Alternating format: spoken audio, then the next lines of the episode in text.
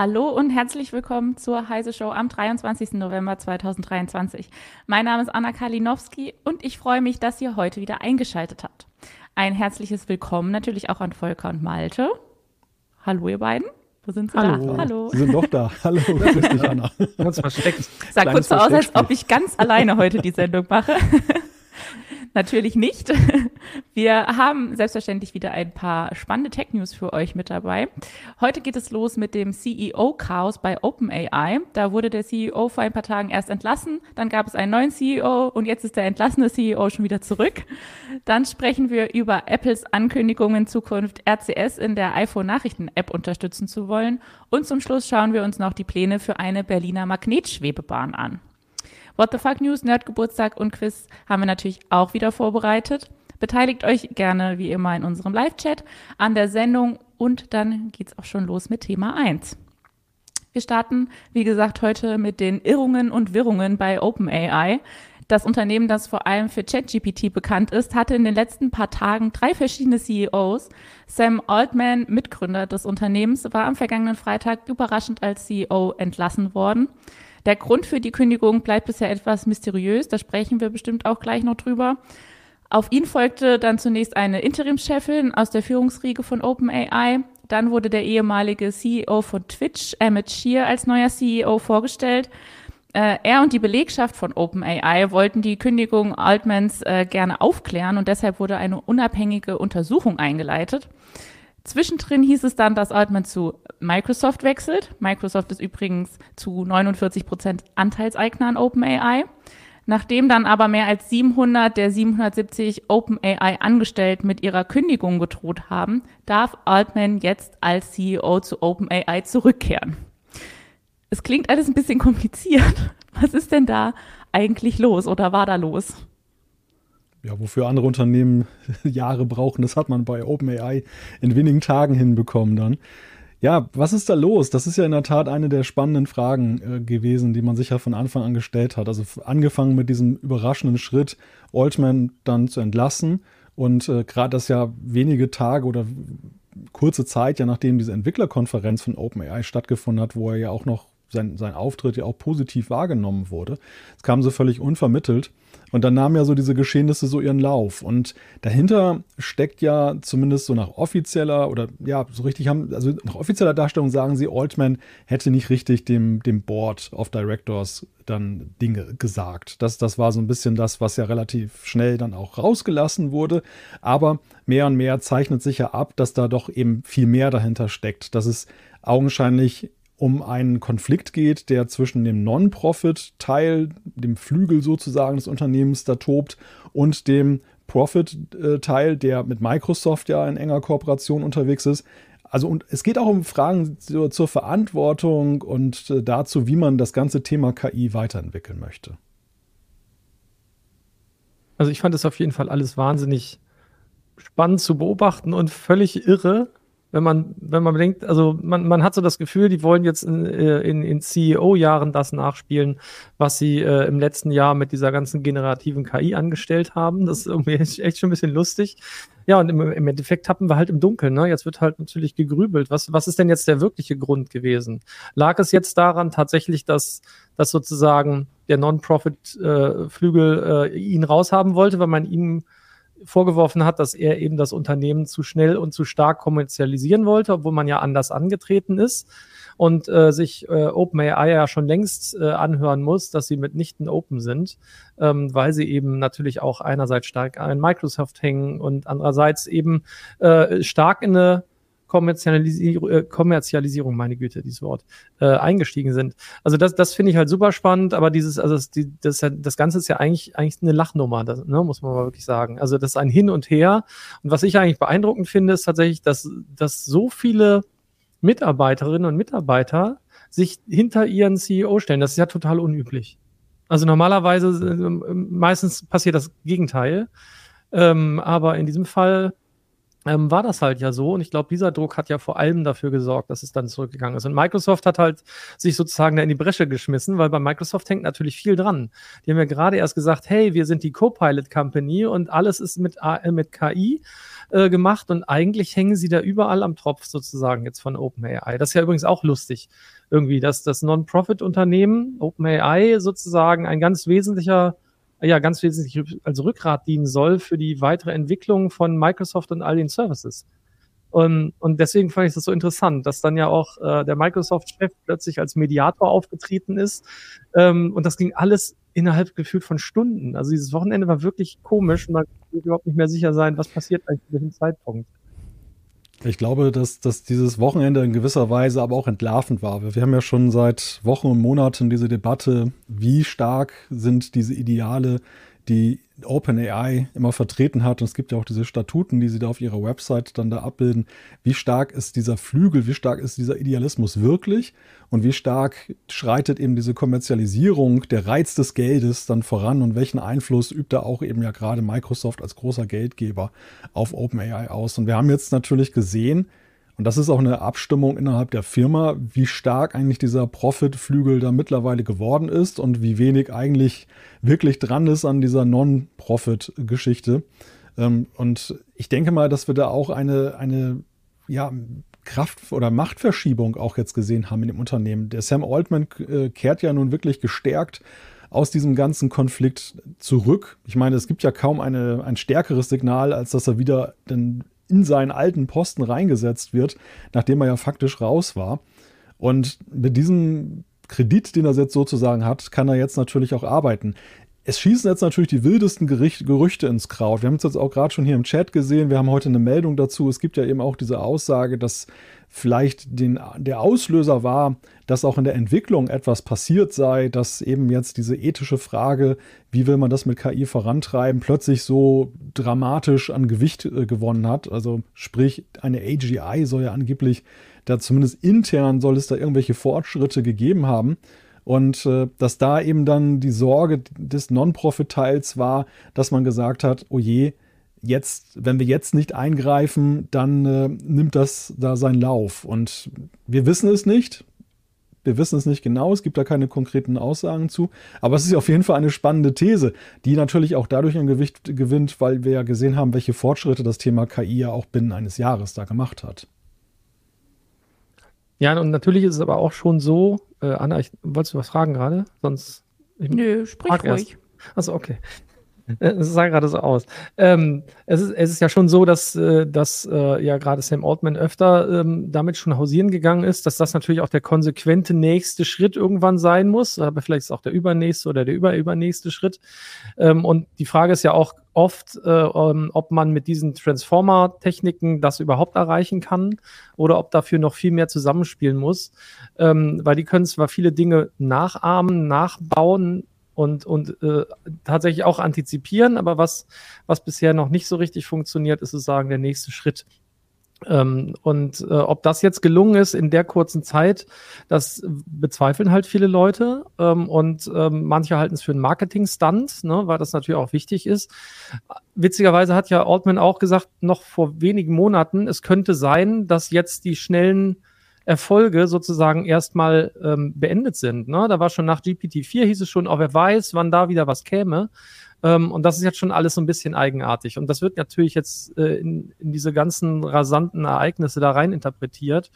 Und Project Q-Star, oder wir haben eben noch überlegt, wie man es aussprechen soll, ähm, das, das ist jetzt natürlich so ein, ne, so, ein, so ein Geheimprojekt, wo jetzt alle sagen, oh ja, was ist denn jetzt der nächste Schritt? Vielleicht ist man dann auch im, im Endeffekt in Anführungszeichen zumindest ganz enttäuscht, dass es nur ein noch viel besseres GPT ist. Aber muss man halt wirklich abwarten. Also ich finde es halt unglaublich spannend, aber nichts Genaues weiß man im Moment nicht. Ne? Also ja, es könnte letztendlich ja auch Legendenbildung sein, die da einfach betrieben wird. Und man muss ja auch sehen, dass ja gesellschaftlich, und das ist aber ja nicht zu Unrecht, dass gesellschaftlich das Thema KI ja auch durchaus bei vielen Menschen Sorgen auslöst, weil einfach ja, ich meine, ich finde auch nach wie vor ChatGPT faszinierend. Ich habe jetzt die Tage ChatGPT ausprobiert. Jetzt äh, ist jetzt für alle kostenlos Nutzenden äh, auch ja jetzt dann eben diese, diese Voice-Geschichte auf dem Smartphone freigeschaltet.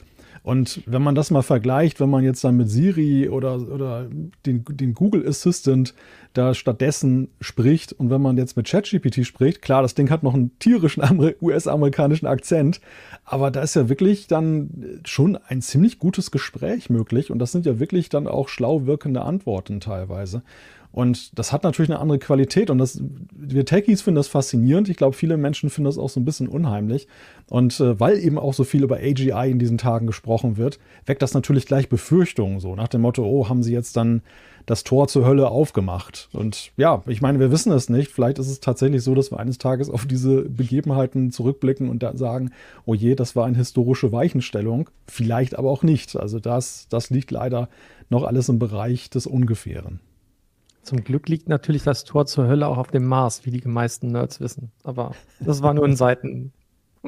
Hanna guckt schon ganz schockiert, so, what? Warum? Kenne ich schon wieder nicht. Sorry, ich kenne das schon wieder nicht. Ach, jeder, Doom, jeder Doom-Spieler weiß das. Egal. Ah, ja. Ähm, was ich aber noch fragen wollte, ist, haltet ihr das für irgendwie möglich, dass diese ganze Chose nur ein Marketing-Gag ist? Naja, Gag vielleicht nicht, aber eine Marketingaktion? Weil jetzt natürlich alle da drauf gucken, was da los ist und äh, vielleicht bringen die ein neues Produkt dann raus. Und das ist alles nur Marketing.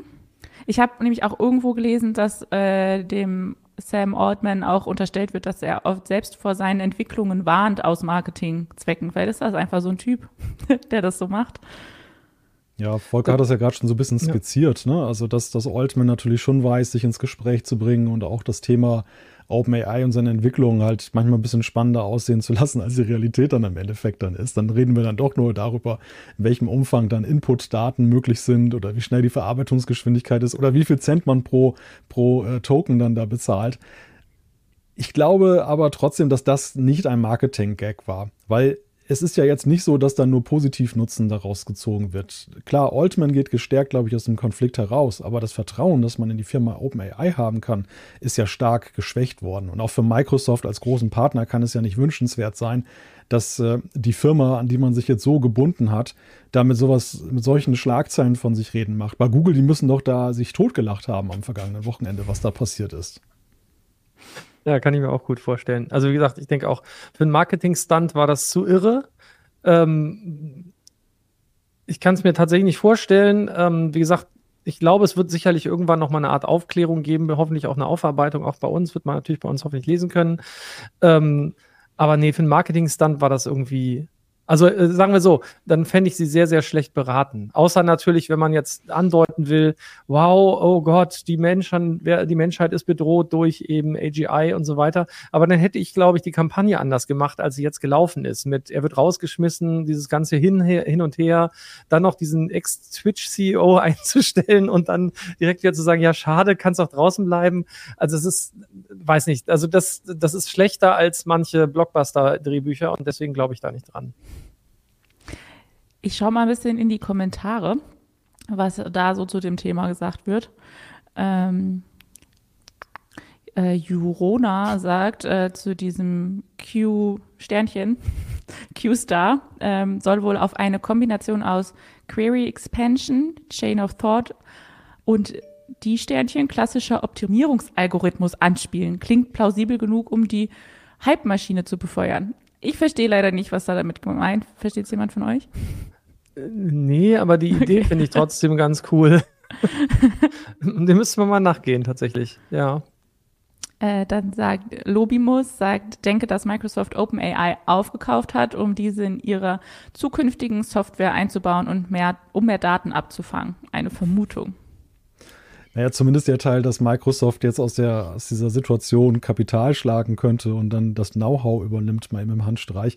Das war ja sah ja am Wochenende verdächtig danach aus, ne? Also mit der, mit der Ankündigung, dass Altman und äh, sein Kompagnon dort anfangen und dann die ganzen Mitarbeiter, die gedroht haben. Und man hat ja den Eindruck, eigentlich kann doch OpenAI jetzt nicht umfallen. Also eigentlich müssen doch diese Mitarbeiter am Ende auch gehen. Und dann bleibt irgendwie ein Gerippe und Microsoft hat diese Firma elegant aufgesaugt ja, hat sich jetzt gezeigt, dass das nicht der Fall ist, wobei ich glaube auch aus Microsoft-Sicht es durchaus auch charmant ist, eben dieses, das, das weiterhin außen zu haben und nicht unbedingt sich das, der OpenAI sich komplett dann ja ans Bein zu binden, also wirklich intern ans Bein zu binden auch. Microsoft hätte doch direkt das nächste, die nächste Antitrust-Klage am Hals, wenn das passieren würde, weil OpenAI im Moment so, so, so dominant im Markt ist, obwohl es natürlich ein paar äh, Mitbewerber gibt, könnte ich mir echt vorstellen, dass es tatsächlich nicht im Interesse von Microsoft ist, dass das alles sozusagen hausintern nur, nur noch passiert. Ähm, aber ja, klar, äh, im Prinzip hätte man denken können zwischendurch, wow, das ist ja mal eine interessante Art der Übernahme äh, in dem halt alle äh, bei dem Postspiel mitmachen, sagen, okay, wir kündigen und deswegen fangen alle bei Microsoft an, aber zumindest ist das bisher nicht der Fall, so wie es aussieht. Aber wer weiß, hey, das nächste Wochenende kommt. Lassen wir uns überraschen, was noch bei OpenAI los ist. Er geht wieder. Er hat keine Lust mehr. Aber man Eine weiß Fortsetzungsgeschichte. Es genau. Ja, im Moment kam ja jeden Tag was Neues. Vielleicht ist morgen schon wieder die nächste News zu dem Thema. Ähm, Against Nazo ist zum Beispiel auch der Meinung, dass das reine PR war andere Meinung als ihr habt. Ähm, und Arno Weiß äh, sagt, ist mit zwei V geschrieben, deshalb Weiß, habe ich gesagt. Ähm, OpenAI war nur so lange Open, wie AI ein Nischenprodukt war, das nur Geld gekostet hat. Ja, wie gesagt, ähm, das, äh, also die Kritik ist schon länger äh, laut geworden, dass äh, OpenAI halt eben das nicht erfüllt, wofür sie angetreten sind, nämlich ähm, der, der Menschheit mit äh, offenen KI-Algorithmen beziehungsweise offener KI äh, zur Seite zu stehen und das alles zu entwickeln, äh, um eben einen, einen positiven Beitrag zu leisten, ähm, weil es ja eigentlich jetzt eigentlich nur, äh, also wirkt wie ein Produkt, äh, das halt eben unter die Leute gebracht wird.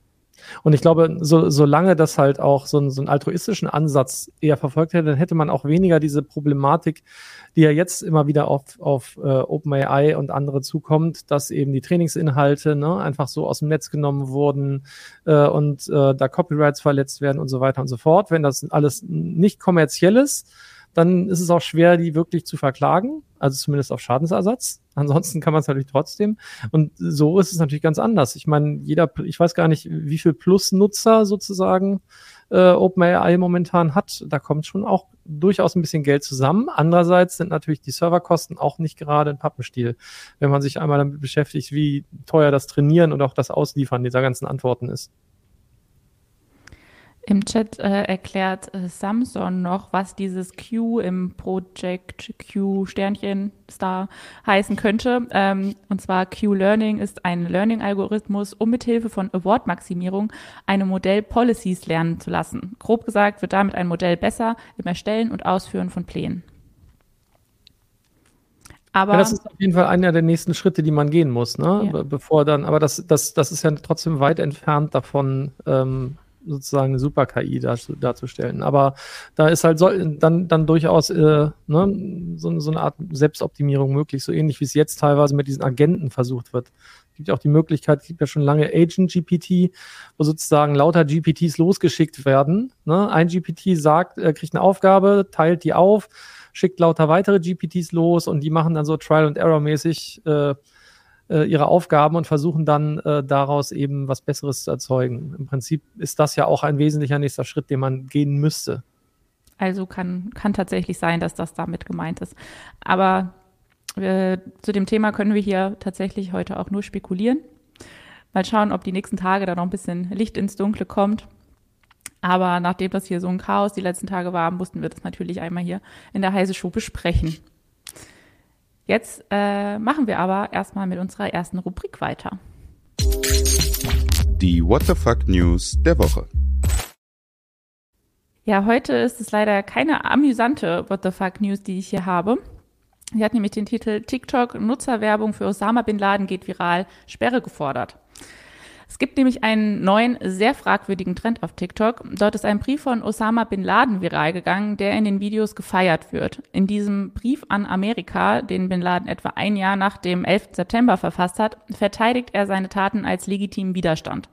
Auf TikTok berichten, berichten jetzt viele Nutzer, auch aus den USA vor allem, der Brief habe ihren Blick auf die USA und die Welt verändert. Grund dafür, dass der Brief ausgerechnet jetzt viral gegangen ist, ist der neu aufgeflammte Nahostkonflikt, denn in Bin Ladens Text spielen auch antisemitische Verschwörungstheorien eine große Rolle. Der Guardian, der vor über 20 Jahren die englische Übersetzung des Briefs veröffentlicht hatte, hat den Brief mittlerweile gelöscht, aber auch daran gibt es jetzt mittlerweile Kritik. Und auch TikTok beteuert, dass man proaktiv und aggressiv gegen die Videos vorgehe, da sie eindeutig gegen die Regeln der App verstoßen. In den USA fordert jetzt etwa die republikanische Präsidentschaftsanwärterin Nikki Haley ein komplettes TikTok-Verbot. Ja, solche Trends sind halt echt gefährlich, weil viele junge Menschen sich ja hauptsächlich nur noch über TikTok informieren. Da. Ja. Ist natürlich auch ein gefundenes Fressen jetzt gerade für die US-amerikanische Politik, dann den Ruf nach einem TikTok-Verbot nochmal ja. zu erneuern. Das muss man natürlich in dem Kontext auch sehen. Dass, ähm, ich weiß nicht, ob man genauso rigide wäre, wenn es eben ein US-amerikanisches Netzwerk wäre, von dem das ausgeht. Das, das passt natürlich jetzt gerade auch so ein bisschen. Das mag sein. Aber trotzdem, dieses Ganze, dass jetzt junge Amerikaner diesen Brief da zitieren und feiern, fand ich schon irgendwie, greift man sich schon an den Kopf. Ja, es ist einmal mehr ein Beispiel dafür, was mit Social Media auch für einen Schindluder getrieben wird und was das auch für Auswirkungen gesellschaftlich hat. Also das, äh, man muss das wirklich mit Sorge sehen. Und das ist auch wieder so ein, ein Beispiel, was leider sehr negativ ist. Ja. Tut mir leid, dass es heute keine lustige What the Fuck News war. Die, Aber, die positive Botschaft ist doch, lest Heise. Das ist viel genau, besser. Genau. Das ist richtig. Das ist, Anna, du ja. musst auch mehr viral gehen auf TikTok. Ja, guckt mal alle meinen TikTok. Die letzten Videos liefen nicht so gut. Guckt Echt mal rein. Jetzt? Seht mal zu, Leute. Geht ja wohl gar nicht. okay. Ähm, gehen wir gleich weg von der Negativität zu unserem zweiten Thema. Ab kommendem Jahr äh, können iPhone-Nutzer nämlich auch mit Android-Nutzern Nachrichten wie über einen Messenger austauschen. Apple hat nämlich angekündigt, künftig in der Nachrichten-App neben SMS und iMessage auch RCS, also den Rich Communication Standard, unterstützen zu wollen. Vor allem Gruppenchats mit iPhone und Android-Nutzern sollen so verbessert werden. Bisher hatte Apple sich immer gegen eine Integration von RCS gewehrt. Warum sind sie denn jetzt doch bereit dazu? Ja, nach offizieller Darstellung natürlich, weil sie erkannt haben, was das für eine tolle Technologie ist und darauf jetzt setzen wollen. Äh, in Wirklichkeit ist es wohl so, dass die EU eine gewichtige Rolle darin gespielt haben könnte. Denn Apple ist ja schon jetzt seit einiger Zeit im Konflikt mit der EU in der Frage, wie, die, wie iMessage einzustufen ist, dass äh, iMessage auch ein Gatekeeper sein könnte. Apple argumentiert nein, weil der Messenger von Apple ist ja in den USA sehr stark, aber in Europa haben wir ja eher andere Messenger, die eben dann äh, da Marktführer sind. Das sind ja, ist ja vor allem Meta mit WhatsApp. Zumindest in Deutschland ist es ja statistisch so, dass ja WhatsApp wirklich erdrückend ist. Nun hat ja hat ja Google die ganze Zeit schon gefordert, Apple möge doch RCS unterstützen, damit eben dann auch dann ja die Leute nicht irgendwie Drittmessenger nutzen müssen, sondern eben über ihre Nachrichten-Apps, über die ja dann SMS läuft, aber auch die jeweiligen Messenger-Dienste dann eben auch über plattformübergreifend dann kommunizieren können. Hat Apple natürlich nicht gemacht, weil sie gerade in den USA nicht wollten, dass das dass Android-Phones attraktiver werden. Aber jetzt lustigerweise augenscheinlich durch den Druck aus Europa, dann stimmen sie darauf ein aber sie machen es sehr geschickt. iMessage selber wird nicht geöffnet. Sie bieten einfach RCS, was ja ein Mobilfunkstandard ist, ergänzend dazu in der Nachrichten-App an. Also ergänzend zur, zur SMS, die immer so eine Rückfallposition ist, gibt es dann künftig RCS im nächsten Jahr. Aber wahrscheinlich ja doch trotzdem deutlich eingeschränkter aufgrund der, der, des Mobilfunkstandards als eben die Möglichkeiten, die man mit iMessage hat. Ja, da, es, hängen ja total viele Fragen noch da dran, die sie bislang nicht beantwortet haben. Also RCS als Mobilfunkstandard ist ja erstmal nicht an die Infrastruktur jetzt von den Anbietern direkt gekoppelt, sondern muss ja auch durch die, durch die Netzbetreiber ermöglicht werden. Man, man muss ja auch wissen, RCS ist ja eigentlich schon mal gescheitert. Das war ja schon damals mal als großer SMS-Nachfolger nach MMS und so eingeführt worden. Hieß zwischenzeitlich, glaube ich, auch mal Join mit Y und äh, ist dann ja eigentlich brutal gescheitert. Und dann ist das Ganze ja von Google wieder aufgegriffen worden, weil Google ja selber auch glücklos war mit seinen Versuchen, Messenger-Apps auf den Weg zu bringen. Oder ich meine, es ist nie so schlau, mehrere Messenger-Apps als Unternehmen gleichzeitig gegeneinander antreten zu lassen. Es sei denn, man ist jetzt Meta und macht das mit Facebook Messenger und WhatsApp. Aber im Endeffekt war es dann halt so, dass, dass ähm, Apple das nicht wollte und, und äh, Google wollte das unbedingt. Ja, und jetzt sind wir in dieser Gemengelage. Ich habe mich da gewundert, äh, in unserem Beitrag dazu wurde extra darauf hingewiesen, dass die Sprechblasen in dem RCS dann grün sind. Also so wie wenn man vom iPhone zu Android Nachrichten schickt. Warum ist das denn wichtig? Welche Farbe die Sprechblasen haben? Aber das war doch schon immer so. Es gibt doch ganze Memes dazu, ob man der blaue Typ ist oder der ja, grüne ja, Typ. Oder? Weil man an also Blau erkennt, dass man ein iPhone benutzt. Ja, eben. Aber- damit bist du, damit bist du voll kompatibel und in der gleichen Blase unterwegs. Und die anderen sind halt nicht so. Die, das sind halt trotzdem die Citizen zweiter Klasse sozusagen. Die Ja. Ist ja, halt so. grün, Ja. grün heißt halt immer rückwärts. Ne? Das, ist, äh, das ist so abwärtskompatibel. SMS kann nicht viel, man kann keine Gruppenchats machen, man kann keine hochauflösenden Bilder und Videos rüberschicken, keine Empfangsbestätigung, keine Anzeige, dass getippt wird. Und diese ganzen Sachen, die wir von den Messengern halt kennen. Und äh, ja, um dann Zeichen zu setzen, augenscheinlich, dass man RCS nicht zu sehr aufwertet, will Apple auf jeden Fall das Grün belassen, auch wenn es RCS ist. Finde ich eigentlich ein bisschen schade. Ich hätte gerne eine neue Farbe gesehen. Lila oder so hätte ich schön schick gefunden, so als, als, als Zwischending. Aber ja, das zeigt so ein bisschen an, dass man eben nicht weiß, in welche Richtung das jetzt wirklich geht. Also, wie vorhin schon gesagt, die Mobilfunkbetreiber müssen da mitspielen, das tun sie weitgehend ja. Aber eben auch, äh, was macht Apple jetzt in Sachen zum Beispiel End-zu-End-Verschlüsselung? Großer Nachteil von RCS, bringt ab Standard keine End-zu-End-Verschlüsselung mit. Apple hat gesagt, sie wollen da selber was entwickeln, aber sie könnten eigentlich auch das von Google nehmen. Das nehmen sie aber nicht. Und jetzt ist die Frage, finden die irgendwie zueinander? Was wäre denn, wenn jetzt beide ihre eigene End-zu-End-Verschlüsselung haben? Dann ist ja wieder Chaos. Und also mir ist noch nicht so ganz klar, ob das jetzt nur so ein bisschen Feigenblatt ist, nach dem Motto, hey EU, wir machen ja, wir bieten ja an und eigentlich ist es irgendwie total schlecht. Oder ist es so, dass Apple sich wirklich ernsthafter committet? Dass sie wirklich jetzt dann auch RCS dann entsprechend weiterentwickeln, so wie sie es ja bei manchen offenen Standards ja auch schon tun. Also zum Beispiel beim Ski-Standard sind sie jetzt ja, also beim kabellosen Laden, wollen sie ja mitwirken, dass auch ihre MagSafe-Technologie da reinkommt. Sie, sie beteiligen sich an Passkey, wo ja auch Erzfeind Google mit drin ist. Und äh, beim Matter, dem Smart Home Standard, haben sie ja auch ja ihr HomeKit-Universum geöffnet, was auch viele nicht für möglich gehalten haben. Ich finde, es ist nicht ausgeschlossen, dass Apple vielleicht einen Strategiewechsel da hat. Aber es kann genauso gut sein, dass das jetzt auch nur so eine politische Geschichte ist. Das werden wir sehen nächstes Jahr. Ja, Ich wollte eigentlich eine eigene Frage stellen. Und zwar, ihr seid ja nun beide iPhone-Nutzer, ne? oder? Glaube Mhm. ich, mich, wenn ich mich nicht ganz vertue. Ähm, ich verstehe gar nicht, warum sich iMessage überhaupt so sehr im Apple-Umfeld, also vor allem in den USA dann ja offensichtlich, ähm, auch, warum, was daran so toll ist, weswegen, ähm, weswegen man sich nicht mit anderen Messengern sozusagen unterhält. Weil es so tief integriert ist ins System oder warum nicht das eigentlich? Also in Deutschland nutzt das, habe ich das Gefühl, kein Mensch iMessage. Man, also alle nutzen WhatsApp. Also ich benutze das fast nie. Ich bin ja, ich bin ja auch deutsch. ja, okay, aber also ich kenne, ich kenne nicht wirklich Leute, die das Ja. benutzen. Ja, doch. Also ich, es wird schon genutzt, aber nicht in dem Maße. Und das liegt natürlich sehr stark daran, dass wir hier einen viel höheren Android-Anteil in Deutschland haben, als es in den USA der Fall ist. Und ich glaube, das ist so ein bisschen der springende Punkt. In den USA ist die Neigung, iMessage zu nutzen, halt niedrig, weil man packt das iPhone aus, man hat eine Nachrichten-App drauf und dann geht man einfach rein und man erreicht ja gefühlt irgendwie alle. So aus der eigenen Bubble. Und das, dann hat man eigentlich keine Veranlassung, jetzt noch eine Dritt-App zu installieren und sich damit auseinanderzusetzen. Und bei uns ist es halt genau umgekehrt. Der zum Standard-Set, das man runterlädt, gehört ja aber vielen eben erstmal WhatsApp und so weiter. Und irgendwie entdeckt man dann später mal, dass Apple ja irgendwie auch was hat. Natürlich auch ganz charmant ins System integriert, irgendwie naheliegender als jetzt so eine Dritt-App. Aber ja, das, das ist so ein bisschen der Hemmschuh. Insofern glaube ich, dass Apple selber auch mit RCS ja tatsächlich gewinnen kann, hierzulande und in Europa. Weil ansonsten sehe ich bei iMessage auch nicht wirklich so den großen Siegeszug, der da bevorsteht.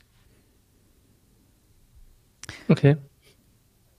Ja, wie gesagt, ich nutze eh iMessage quasi nie.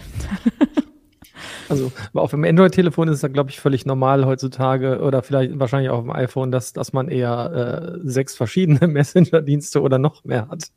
Ich weiß es gar nicht. Also, weil jeder irgendwie in seinem, mit, ne, jeder hat so sein Pläsierchen, jeder ist in seiner Blase unterwegs. Manche sind auf verschiedenen Messengern erreichbar, aber manche sind dann auch sehr strikt und sagen, ich benutze nur Threema, ich benutze nur Signal, ich benutze gar, auf gar keinen Fall WhatsApp. Ne? Und äh, schon, schon hat man den Salat. Und dann muss man gucken, wie man alle miteinander erreichen kann. Naja, und die große Frage ist ja jetzt auch noch jenseits von RCS und Apple, wie die EU-Anforderungen an Interoperabilität dann sich auch auf weitere Messenger auswirken. Also auch WhatsApp ist da jetzt in einer Position, dass sie eigentlich etwas machen müssen.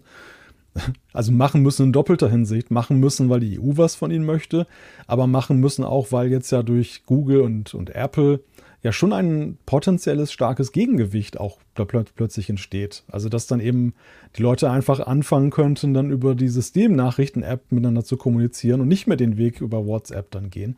Zumal WhatsApp ja nun auch, also nicht jeder WhatsApp-Nutzer ist ja, mag WhatsApp ja deshalb, sondern man macht es einfach so Gruppenzwang, weil halt die Leute da sind. Ne? So die Kita-Gruppe, die, die Schulgruppe, die Freund, der Freundeskreis, wenn die dort sind, ja, dann muss man manchmal schon zähneknirschend, äh, dann kann man noch so sehr ein Verfechter von Signal und, und Telegram oder sonst was sein. Das bringt ja nichts, wenn, wenn man die Leute nicht erreicht und die sich nicht überzeugen lassen. Ja, ich nutze tatsächlich nur WhatsApp, weil alle Leute, die ich kenne, sind da. Ich, ich kenne, ich kenne gar keine Leute, die was anderes benutzen. also außer euch natürlich. mit, mit, uns kommunizierst du ja nie. Nicht, über, nicht über WhatsApp. Nur, nur in der Heise-Show. Nur in den ja. Facebook Messenger hattest du auch mal, bin ich relativ ja, sicher. Mich den hatte ich auch mal. Genau, aber damals. In, aber in Facebook war ich ungefähr seit drei Jahren nicht mehr drin. Ähm, was ich hier noch in, in, in unserem Live-Chat gesehen habe, da sprechen ein paar Leute davon, dass es mal irgendwie so ein irgendwas gab, wo man lauter Messenger zusammenpacken konnte. Was war das denn und warum gibt es das nicht mehr? Das ist aus grauen Vorzeiten, oder? Anscheinend, ich ja. kenne es nicht. Ja, früher, also es waren ja viele, viele, zum Beispiel, also WhatsApp ging, glaube ich, auch, weil es erst auf Jabba, war das so, aufgesetzt mhm. hat. Ich weiß es nicht mehr genau. Und damit konnte man, und Jabba war halt ein offener, ein offenes Format, damit konnte man sozusagen WhatsApp auch aus anderen Formaten raus befüllen. Dann gab es natürlich noch viel, viel ältere. Ähm, keine Ahnung, äh, wie die alle hießen, ne? Ich weiß gar nicht. Ähm, ICQ, Trillion ist so eine, genau, AIM und so, ne? Genau, da gab's, es gab ja unglaublich viele Messenger und die konnte man dann auch alle, alle zusammenhängen, aber die, das war jetzt nicht so, dass ich von einem zum anderen Messenger unbedingt immer was übertragen konnte. Es gab aber, es gibt halt so, so Messenger-Zentralen, ne? Also, die dann sozusagen für dich vermitteln, im Anführung, in Anführungszeichen. Ja, gibt's unglaublich. Also das Thema Messenger ist, genau, da kommt noch IRC gerade, ähm, ist ja, ist ja, also, weiß nicht, jeder hat ja mal sein Glück versucht und Google gleich mehrfach.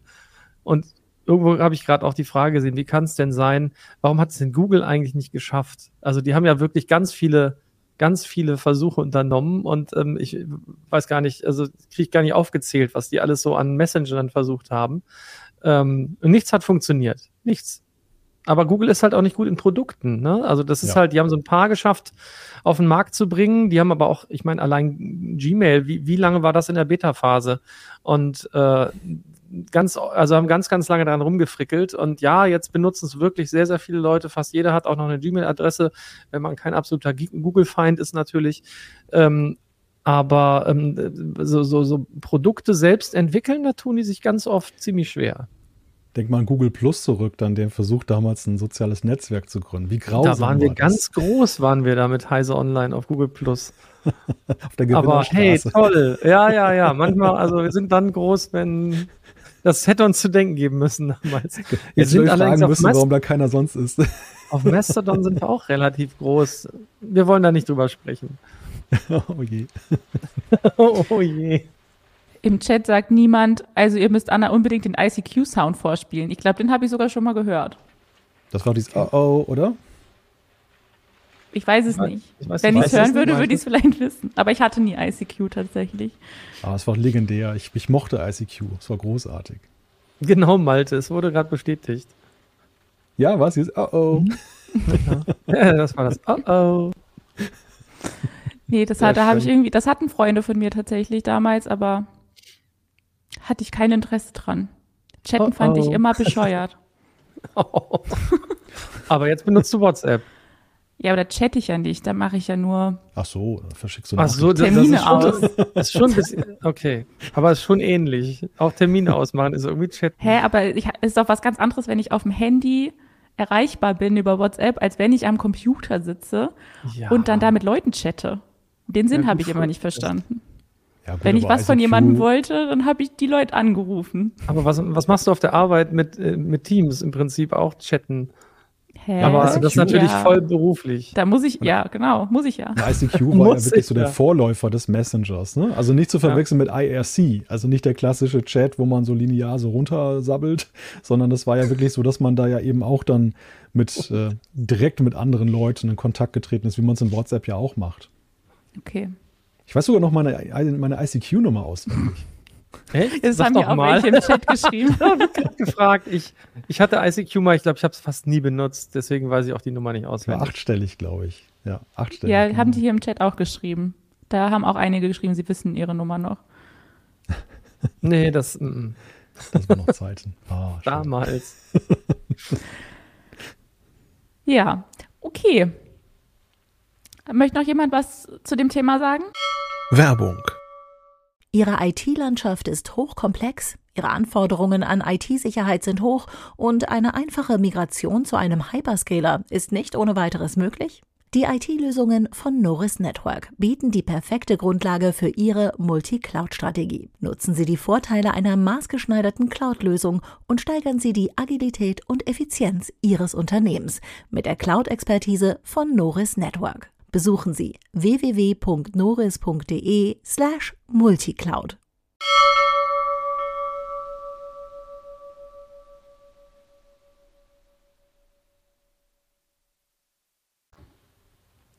Nö, wir gucken einfach mal, wie das weitergeht. Ne? Also 2024 soll das ja losgehen. Die Frage ist jetzt, ob sie das jetzt erst mit dem großen Release von iOS dann rausbringen, iOS 18, was ich persönlich für die wahrscheinlichste Variante halte. Sie würden davon abweichen, wenn die EU ihnen da auferlegt hat, früher damit dann zu kommen. Aber das muss man alles mal abwarten. Also bislang ist da noch, sind noch viele, viele Fragen und das wird uns sicherlich nächstes Jahr dann auch nochmal beschäftigen, das Thema, denke ich. Alles klar, dann äh, haben wir vielleicht auch noch mal eine heiße Show mit diesem Thema. Jetzt geht's aber weiter mit Bildungsfernsehen, mit dem Nerdgeburtstag der Woche. Der Nerdgeburtstag der Woche. Das ist heute Edwin Hubble, US-Astronom und Namensgeber des Hubble-Weltraumteleskops und der wäre am Montag 134 geworden. Aber ihr hört schon, er ist vermutlich nicht 134 jetzt geworden, sondern er ist leider schon ja ziemlich lange tot. Irgendwann, irgendwann mal sehen, wann wir es schaffen, drei Lebende Das einer. hatten wir bestimmt schon mal. Aber nein, Soll- nein, nein, hatten wir noch nie. Du solltest das mit einem. Quiz mal irgendwie verbinden, Dead or Alive, ne? dass wir am Anfang Oh ja. warten müssen. genau, sollten wir einfach fragen. Ich habe Demnächst jetzt mal. schon- Dann, Ja, nee, nichts, alles gut. ich, okay. Ich wollte nur sagen, ich habe hier ein Bild für euch. Und dann könnt ihr euch jetzt vorstellen, wer das ist. Und ich erzähle euch noch ein bisschen was. Der Edwin Hubble wurde 1889 in Missouri geboren und studierte dann zunächst Physik und Astronomie in äh, Chicago, ging dann für ein Studium der Rechtswissenschaft nach Oxford, um dann wieder in die USA zurückzukehren und nochmal Astronomie und Mathematik zu studieren und seinen Doktortitel zu machen. Einer seiner größten Beiträge zur Astronomie war die Entdeckung der Ausdehnung des Universums. Durch die Beobachtung von Sternen und Galaxien mittels des 100-Zoll-Teleskops am Mount Wilson Observatory konnte Hubble zeigen, dass sich Galaxien von uns entfernen und dass diese Bewegung proportional zu ihrer Entfernung ist. Diese Entdeckung führte zur Formulierung des Hubble-Gesetzes, das zu einem Schlüsselkonzept in der Kosmologie wurde und die Grundlage für das Verständnis der Expansion des Universums bildet. 1953 ist Hubble leider schon an einem Schlaganfall gestorben, als er sich gerade für einige Beobachtungsnächte auf dem Palomar-Observatorium vorbereitete. Ihm zu Ehren wurde das Hubble-Weltraumteleskop benannt, das seit 1990 in 550 Kilometern Höhe um die Erde kreist und ohne Störungen durch die Erdatmosphäre weit ins Universum blicken kann. Da habe ich auch ein Bild für euch. So sieht das aus. Das habe ich aus Äh, Lego, ihr werdet es nicht glauben. Na, das war ja klar. wir werden's, wir, wir glauben es. Auf jeden Fall. Wie, gro wie groß ist das? Das ist, ist nicht so wahnsinnig groß. Das sind so. keine Ahnung, Miniatur, 25 Zentimeter oder so. Ich kann es gar nicht so genau. Das also, das ist, das gehört zu dem Space Shuttle Set, muss man sagen. Also, Ah. ne, das ist Mensch, ein Space Shuttle Set und da ist das, äh, ist das Teleskop mit drin. Ich hätte dir vorher Bescheid sagen sollen, dass. or never happened. Ich weiß Ja, nicht, genau, ich hätte, dir, ich hätte dir. Bescheid sagen sollen, dass Ja, er ja, heute ja. Nerdgeburtstag ist, dann hättest du es zeigen können. Naja. Äh, neben dem äh, Teleskop wurde übrigens auch noch äh, ein Mondkrater nach ihm benannt, ein Asteroid und ein Berg in der Antarktis. Ja. Also was ich zeigen kann, Uh. ist, aber dann müsst ihr mir das glauben. Ich habe, das ist leider, also hier ist, kann ich das in die Kamera halten? Sieht man dann irgendwas? Ja, wo muss ich Ja. hin? Da. Also man sieht, äh, es ist unscharf. Ja, das ist nur das Space Shuttle. Äh, und da in der Ladebucht, da liegt eigentlich dieses Teleskop, aber das äh, Hm. steht woanders. Und da habe ich spontan innerhalb von zehn Sekunden nicht das Foto zu gefunden. Kannst du nicht, kannst du nicht in deiner Galerie nach Hubble-Teleskop suchen und dann findet Nee, ich habe nach Space Shuttle gesucht und das habe ich gefunden. Ich kann natürlich auch nochmal Hubble suchen, wenn ihr das wollt. Versuche es mit einem ähnlichen Wort, sagt Google. Schade. Ja, dumm. Aber ich, ich habe noch eine Idee. Ich versuche noch was anderes. Ihr könnt ja weiterreden. Okay. Ähm, über über ja- den lieben Herrn Hubble. Ach so, ich dachte, ich mache jetzt mit dem nächsten Thema weiter. Ach so, ja, dann ist das ja Oder musst du dich mehr- dann konzentrieren? Dann hat natürlich, dann hat das jetzt keinen Kontext mehr. Ähm, Nein, ja, also ihr müsst ohne das leben, ihr gerade- müsst es mir glauben. Genau, die Hubble-Konstante, die hätte ich noch gerne erwähnt. Deswegen, das ist ja der Grund. Also er wurde ja schon bevor das Weltraumteleskop äh, existiert hat, wurde er schon diese, diese Konstante, die eben, äh, die man braucht, äh, um eben das, äh, diese, diese Proportionalität zu beschreiben, ähm, nach ihm benannt. Und ähm, das ist halt schon auch ein Thema, das immer, immer wieder relevant ist und wird, äh, wenn man, wenn man über Kosmologie spricht. Sehr, sehr spannend, was er da entdeckt hat. Aber ich habe mich gewundert, er hat überhaupt keinen Nobelpreis bekommen. Nee. Also stand da zumindest nirgends. ich glaube, der ist wahrscheinlich da zu früh verstorben. Ich glaube, es, also posthum sind ja bisher, glaube ich, sehr, sehr wenige, wenn. ganz- ja, aber er ist ich glaube- 53 gestorben. Da gab es ja schon länger den Ja, Nobelpreis. ja, aber ich glaube, also das, also ich bin jetzt gar nicht sicher. Posthum sind, glaube ich, eine ganz, eine, ganz wenige vergeben worden, wenn ich mich nicht vertue, überhaupt, und das erst relativ spät. Oder, ach genau, Hier oder man kann ihn gar einer, nicht bekommen. nicht, ja. Genau, und dann ist halt, wenn er ihn da, da noch nicht rechtzeitig gekriegt hat, doof. Dann war Dafür hat man halt ja das Weltraumteleskop nach ihm benannt. Ist Naja. auch schön. Das ist doch schön. Und ein Berg und ein Krater und ein. Nur der Asteroid. Kaugummi, der wurde nicht nach ihm benannt, wie er behauptet wurde im Chat. Oh Gott. Sehr schön. Wer kennt den noch? Gibt's den eigentlich noch? Heißt es nicht Hubba Bubba? Stimmt. Hey, es gibt auch andere äh, Kaugummimarken. Wir sind doch hier. Ja, aber ich äh, meine, das also- heißt nicht Hubble. Das heißt, Nein, Hubble Bubble heißt das nicht, aber es klingt lustig. Okay.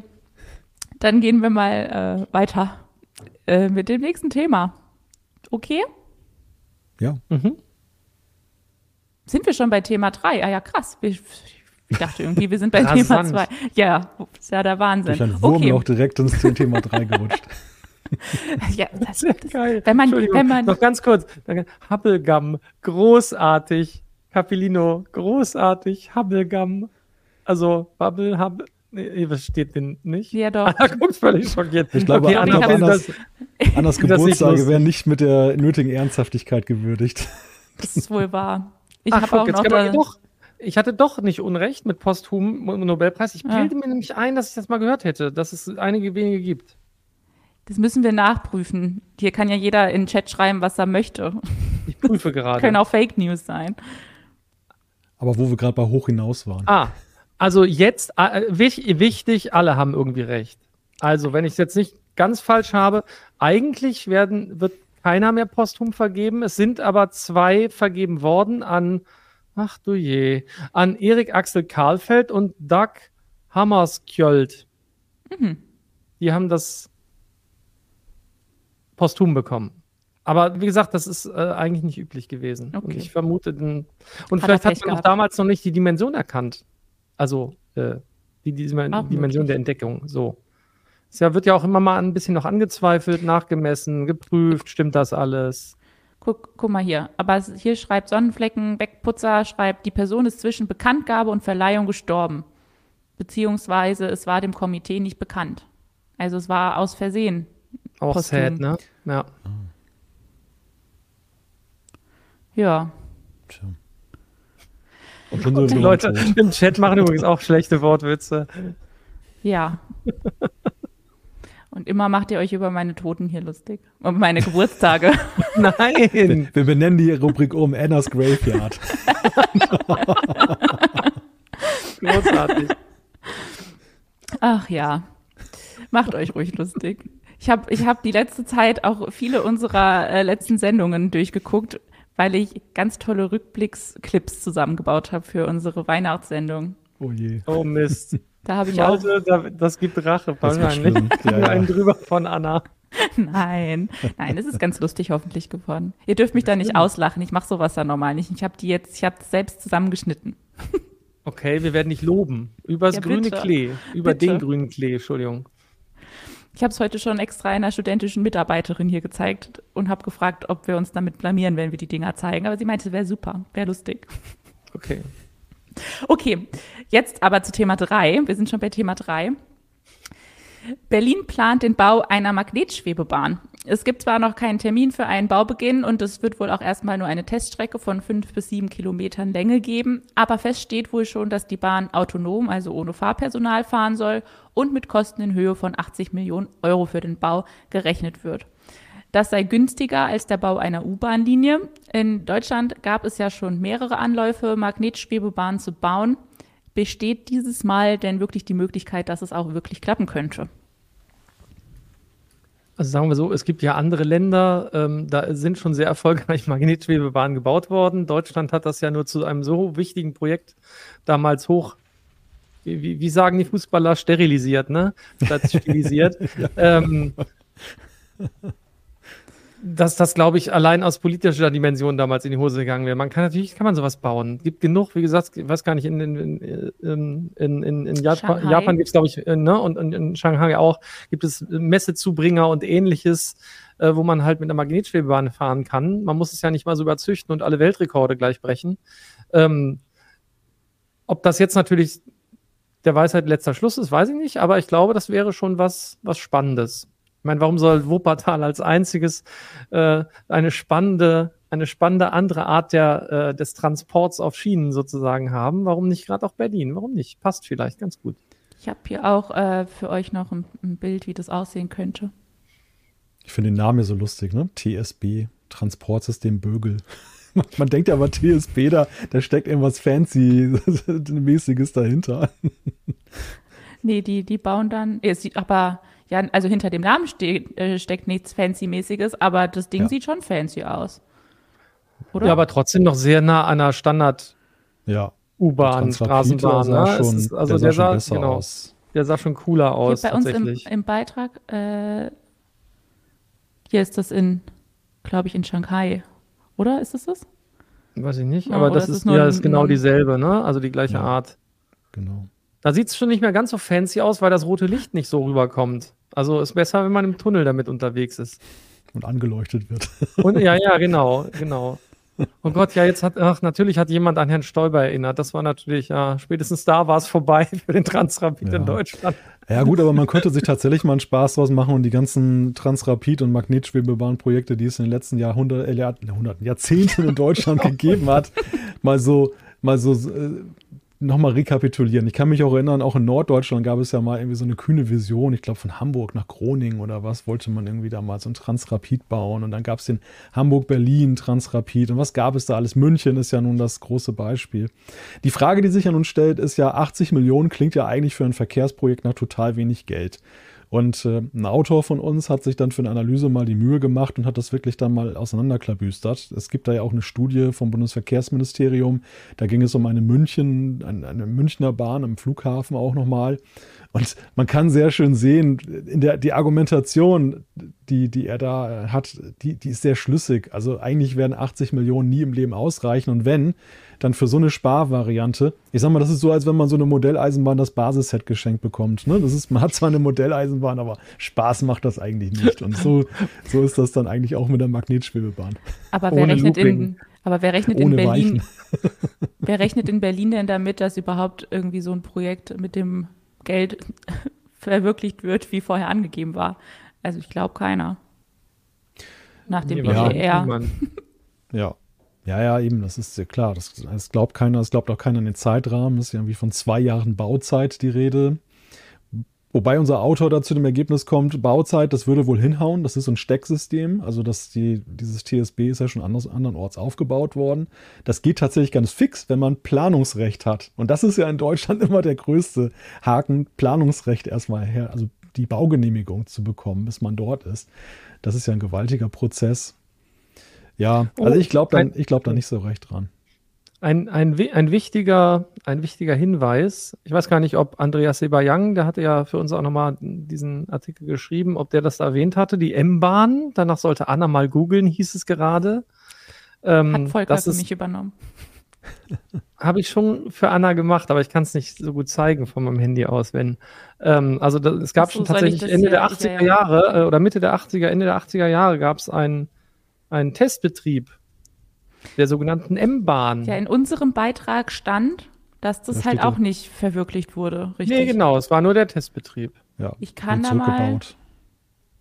Steht auch in dem Beitrag von 3,60 Andreas Meter. drin. Gleis, beim Gleisdreieck, glaube ich, in Berlin oder so. da Ich kann war- euch hier nochmal meinen Bildschirm teilen und euch die M-Bahn zeigen. Moment. Die sieht aus wie ein, wie ein Bus. Die sieht auch ein bisschen, die erinnert ein bisschen mehr an den Transrapid, finde ich. Aber es liegt vielleicht auch einfach an, an, der, an der Aufnahme.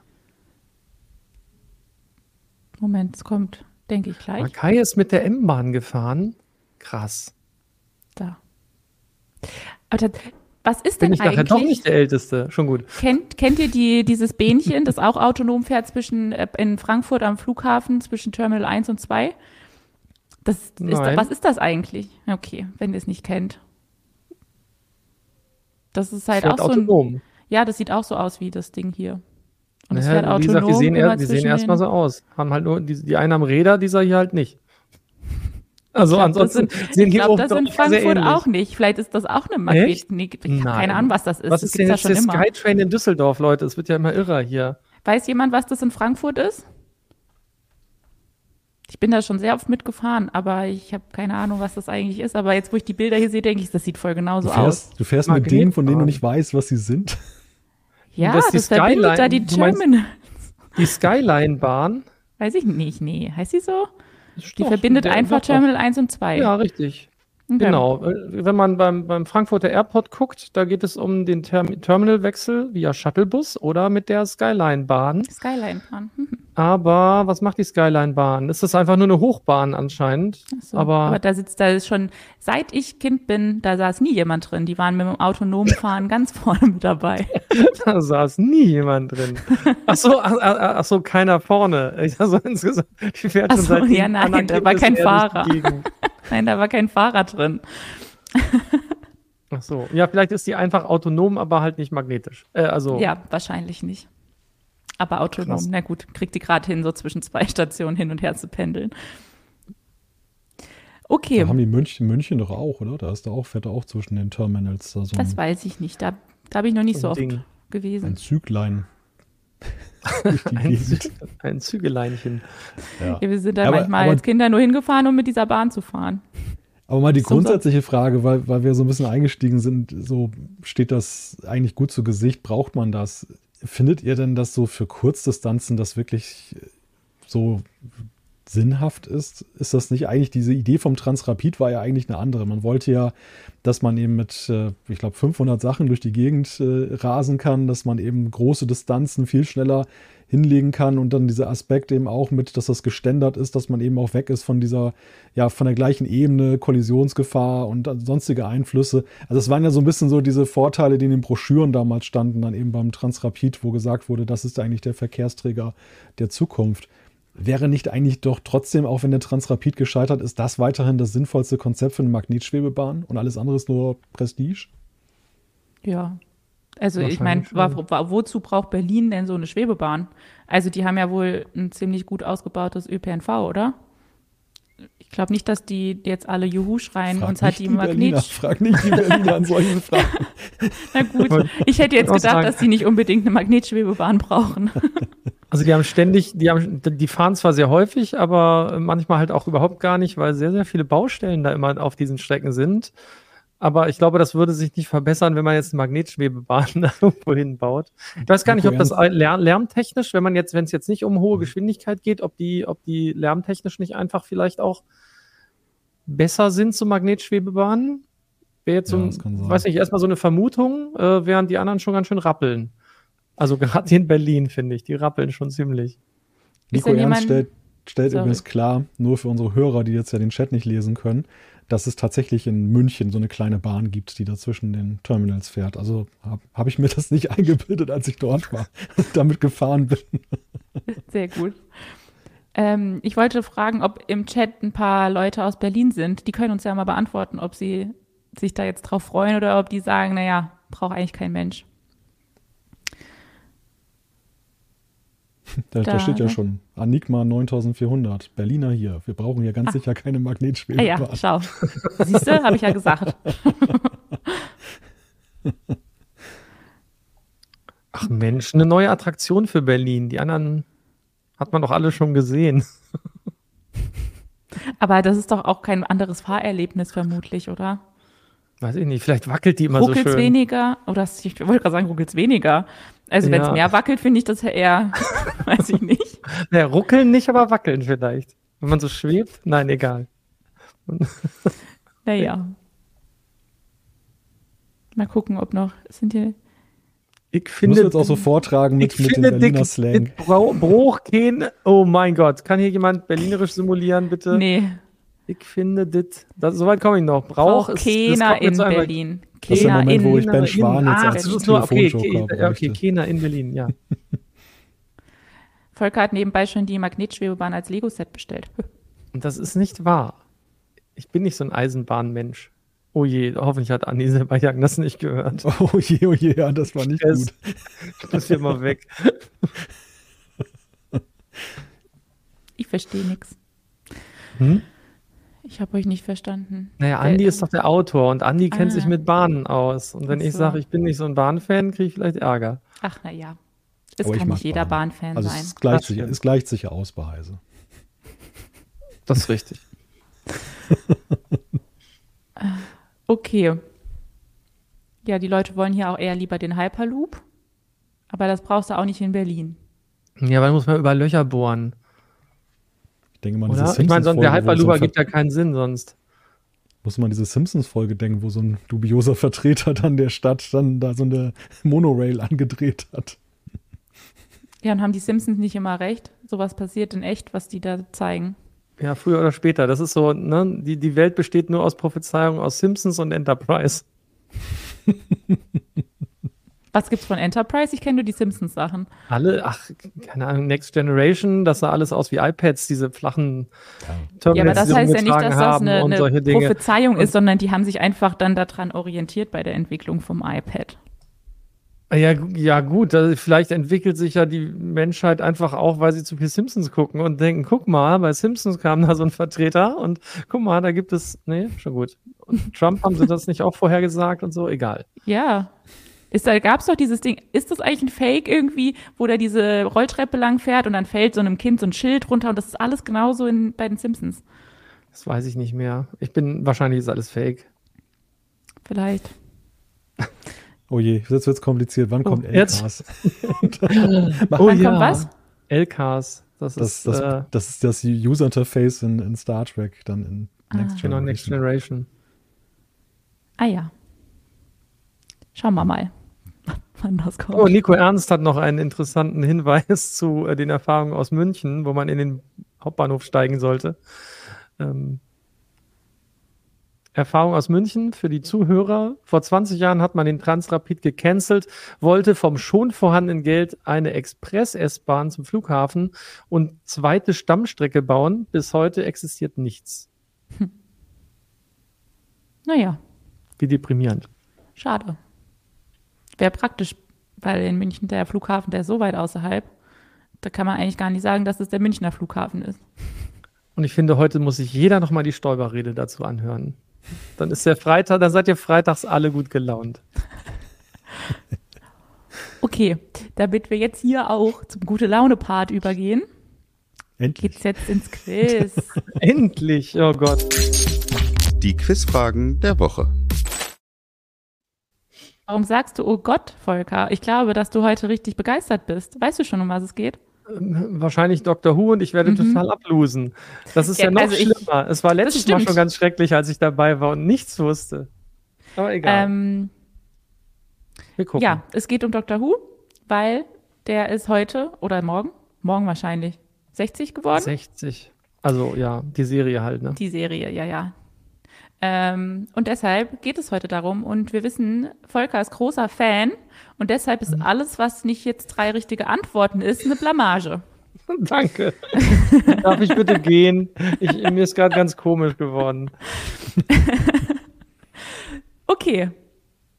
Wir starten trotzdem. Mhm. Gib Danke. die Mühe. Ja, ja, ja. Nur Malte, Malte natürlich auch, aber du hast es heute ein bisschen leichter, weil von dir erwarten wir das nicht so wie von. Von mir erwartet man nichts. Oder? Nein. Oder bist du auch, bist du auch äh, Doctor Who-Fan? Dann Nein, ich, ich, sagst also du jetzt lieber nein, ne? Für, für Fan muss, müsste ich es ja gesehen haben oder so, ne? Ja, Druck. Wobei, schon. wobei. Okay. Nein, ich wollte doch damit nur den Druck nehmen. Du musst nicht alles wissen. Danke. Volker schon. Okay. Die TARDIS, das Raumschiff im Look einer britischen Polizeizelle, bringt den Doktor mitsamt den weiteren Abenteurern an jeden Punkt von Raum und Zeit. Ach, guck mal, wusste ich gar nicht. Eigentlich stammt TARDIS aus dem Lateinischen und bedeutet langsam. Doch was bedeutet das Akronym bei Doctor Who? Travel and Reliable Discover Interdimensional Space, Nee, Time and Room Dimensions Inside Space, nee. Das ist alles ChatGPT gerade. Time and Relative Dimensions Relative. in Space. Ach, Relative Dimensions in Space. Ja. Oder Time Administration Relative Dimensional Interoperable, Interoperable Space. Da fehlt, da fehlt ein Buchstabe. Operable, ja. Genau.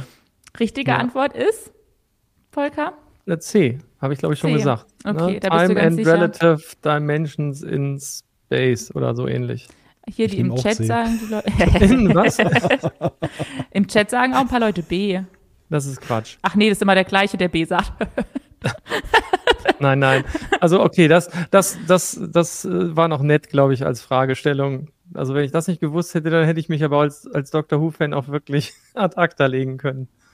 Ich habe ja. Ja. noch eine Mini-TAR, das gibt's, äh, ich weiß gar nicht, ob es das Bild noch auf der CT-Seite gibt. Es gab so Bilder von den Autoren und Redakteuren. Da äh, äh, habe ich so eine Mini-TAR, das vor mir auf dem Tisch. Falls es hier Leute gibt, die das auch nicht kennen, was ja sein könnte. Ernsthaft? Also ich wusste sogar, wie das aussieht tatsächlich. Aber ich glaube auch nur von Volker. Oh, jetzt, Aber, oh, jetzt habe ich ähm, schon den Ohrwurm von der Musik. Herrlich. Ja, mach mal. Nein, nein, nein, nein, nein, das mache ich jetzt nicht. da müsste ich ein Theremin spielen, spielen können. Das, dann ist es richtig toll. Ich kann das aber nicht. Ja, auf jeden Fall ist das das Ding. Mhm.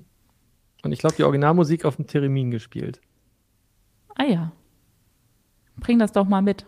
Äh, äh, das Theremin? Ich kann kein Theremin spielen, um Himmels Willen. Was ist denn ein Theremin? Oh, oh Gott, das ist so ein. äh, Im Prinzip sieht das aus wie ein Holzklotz mit einem, mit einem senkrechten Metallstab. Und darauf spielst du. Das ist ein elektronisches Musikinstrument und dann machst du so heulende, so. Nein, ich mach's jetzt nicht vor, solche Töne. und das muss man wirklich können. Sheldon hat auch mal Theremin gespielt. Der hat in einer Folge ein Theremin. Such die Kannst- Folge. Oder können wir, können wir sagen, du machst es vor, wenn du nicht alle Antworten richtig hast heute? Oh nein, Hilfe. Bin ich dafür. Sagt Ja, mal im schön. Chat, ob ihr dafür seid. ja, natürlich sind Danke, danke. Genau. Wir sind ja hier demokratisch. Sehr schön. Ein abstandsgesteuerter Synthesizer. Ah ja, stimmt. Das Theremin war auch bei der Titel, genau, Original Star Trek. Musik. Original Series. Das ist aber nicht die Musik von. Nein, nein, nein. Ich, nein Also, nicht. also ich, ich habe hier noch ein Nerdwissen. Ich weiß nicht, ob du das jetzt damit meintest gerade. Ähm, das markante Geräusch, wenn die TARDIS materialisiert, erzielten die Macher, indem sie einen Schlüsselbund über die Saiten eines alten Klaviers zogen. Aber das ist nicht das, was du Nein, meinst, das die ist das Melodie, nicht. ne? Ja. Also, nein, nein, das ist Aber nicht das die ist das Melodie. Geräusch, was das Ding macht, wenn es Ah, ich rumfliegt. glaube, ich habe mittlerweile eine Ahnung. Dieses Wup. Wup, das macht so ein komisches Mhm. Wup-Geräusch, wenn sie auftaucht. Egal. Das war schon schlimm genug. Lass uns weitermachen. ja, Was, wir- was wir schon für Geräusche heute ich muss zurück, deaktiviert ich haben. muss zurück in meine TARDIS. ICQ-Messages, das hier. So, Frage 2. Es existieren viele Alienrassen im Doctor Who-Universum, wie etwa die Daleks oder die Cybermen. Wie nennt sich die abgebildete Kriegerrasse? Die zeige ich Oh euch. nein. Heißt die Sadauka, Nee. Sontarana, Ragnos oder Oth? Ach du Kacke. Eieiei. Volker muss gleich Nee, die Melodie Uts sehen, die. Uts sehen anders, die Uts sehen anders aus. Gibt's die, die gibt's wahrscheinlich alle sogar, wie furchtbar. Sadauka klingt. Ragnos? Äh, irgendwie tendiere ich zu B aus irgendwelchen Gründen. Ich glaube, ich glaube B. Aber ich weiß Malte, es nicht. Malte, Also hast Uts sehen, mehr die Ahnung? Uts sehen anders aus. Die Uts sehen, die gibt es auch. Die sehen ganz komisch aus. Äh, Also wenn die okay. Frage gewesen wäre, wessen Autorenfoto ist das, hätte ich vielleicht weiterhelfen können. Was? Wer, Wie wen kann man du, sein? Das kannst du jetzt natürlich nicht hier sagen. Ich werde dich aber gleich nochmal nachher fragen, wen du da im Kopf hattest. ja. Nein, ich habe ich hab keinen blassen Schimmer, was die Antwort darauf sein könnte. Also nein. Ich, ich, ich, also ich glaube, wie gesagt, die Ud gibt es. Ob es Ragnos gibt, weiß ich nicht. Könnte sein. Sadauka klingt irgendwie falsch. Ich glaube, es ist B. Wie gesagt. Glaube ich. Aber ich weiß es nicht. Sontarana. Ich kann mich an die Folge erinnern, wo die Typis vorkamen, zum Beispiel. So eher das erste Mal, diese Eierköpfe. Malte, möchtest du dich wieder anschließen? Ja, Oder fühlst du eine an. andere Antwort? Ich, ich fühle leider gar nichts im Moment. Okay, dann haben wir zweimal die Antwort B, Sontarana, eingeloggt. Und das ist richtig. Die recht kriegerische Rasse der Sontaraner stammt vom Planeten Sontar. Äh, und die sind eigentlich dem Doktor immer feindlich gegenübergestellt. Nur vereinzelt arbeiten sie auch mal mit ihm zusammen, wie etwa Strax, der sich mit dem Elfendoktor verbündet. Genau. Der elfte Doktor war. Ja, ja, okay. Mhm. Ach so, da habe ich auch noch, ich habe ein, ein Meme von War der Markus dazu Doktor? bekommen. ja, definitiv. Sonnteraner. Sehr schön. Okay, Volker, du bist Ja. gut, äh, gut dabei. Ja, jetzt Malte auch. Malte hat auch schon zwei Fragen richtig. Trittbrettfahrer. Gutes, Egal. Gutes Händchen als Trittbrettfahrer. Ein ordentliches Trittbrett ist auch was Wichtiges. So, jetzt letzte Frage. Douglas Adams war auch für die Serie Doctor Who tätig. Welche Antwort stimmt? Ein Band seiner Per Anhalter durch die Galaxis-Reihe basiert auf einer abgelehnten Doctor Who-Geschichte. Die Cybermen sind eine Erfindung aus seiner Feder. Neben dem Schreiben von Drehbüchern spielte er in der Serie verschiedene Monster. Oder sein Drehbuch überzeugte den Darsteller des achten Doktors für seine Rolle. Der achte Doktor. Oh, oh. Das ist ja dann der achte Doktor. Ich überlege gerade, die haben 2005 wieder angefangen mit dem mit dem neunten. War das der neunte? Der zehnte war, glaube ich, David Tennant. Oder nicht? Der Chat müsste mir vielleicht helfen. Ich wollte gerade, also Ähm, uns brauchst du hier nicht fragen. Nee, deswegen, der, der Chat sah ja auch extra. Ähm, das könnte zumindest, also zumindest müsste der, ich weiß gar nicht, wann die pausiert haben, die haben relativ lange pausiert. Die gibt's ja seit den 60ern, wie wir alle wissen, seit 63. Ich habe keine Ahnung, aber ich finde das ganz schön, wenn das Drehbuch, vielleicht hat er ein Drehbuch für eine Folge geschrieben und das hat den achten Doktor überzeugt. Dann wäre das ja der Serienauftakt gewesen und ich weiß nicht, welcher Doktor das gewesen ist, aber das war bestimmt so in den 70ern oder 80ern. Da hat auf jeden Fall Douglas Adams noch gelebt. Ich, keine Ahnung, ich sag mal D. D. Ja. Malte. Ich fahre heute so gut als Trittbrettfahrer. Die Strecke, die Strecke mache ich mit. Die Strecke gehst du mit. Na super. Ja, Mist, Malte. Jetzt hast du keine drei Punkte. Oh. Ah. Nein, tatsächlich? Wie Falsch. krass, das habe ich echt Ja. nicht gedacht. Die richtige Antwort ist, ein Band seiner Per Anhalter durch die Galaxis-Reihe Ja. basiert auf einer abgelehnten Doctor Who-Geschichte. Ähm, Douglas Adams reichte eine Geschichte namens Doctor Who and the Cricket Man ein. Die Geschichte wurde aber abgelehnt und nicht verfilmt. Teile davon flossen ein in den 1982 erschienenen dritten Teil seiner Per Anhalter durch die Galaxis-Reihe. Äh, das Leben, das Universum und der ganze Rest hieß das. Darin versucht nicht der Doktor, sondern Arthur Dent den Planeten Cricket zu retten.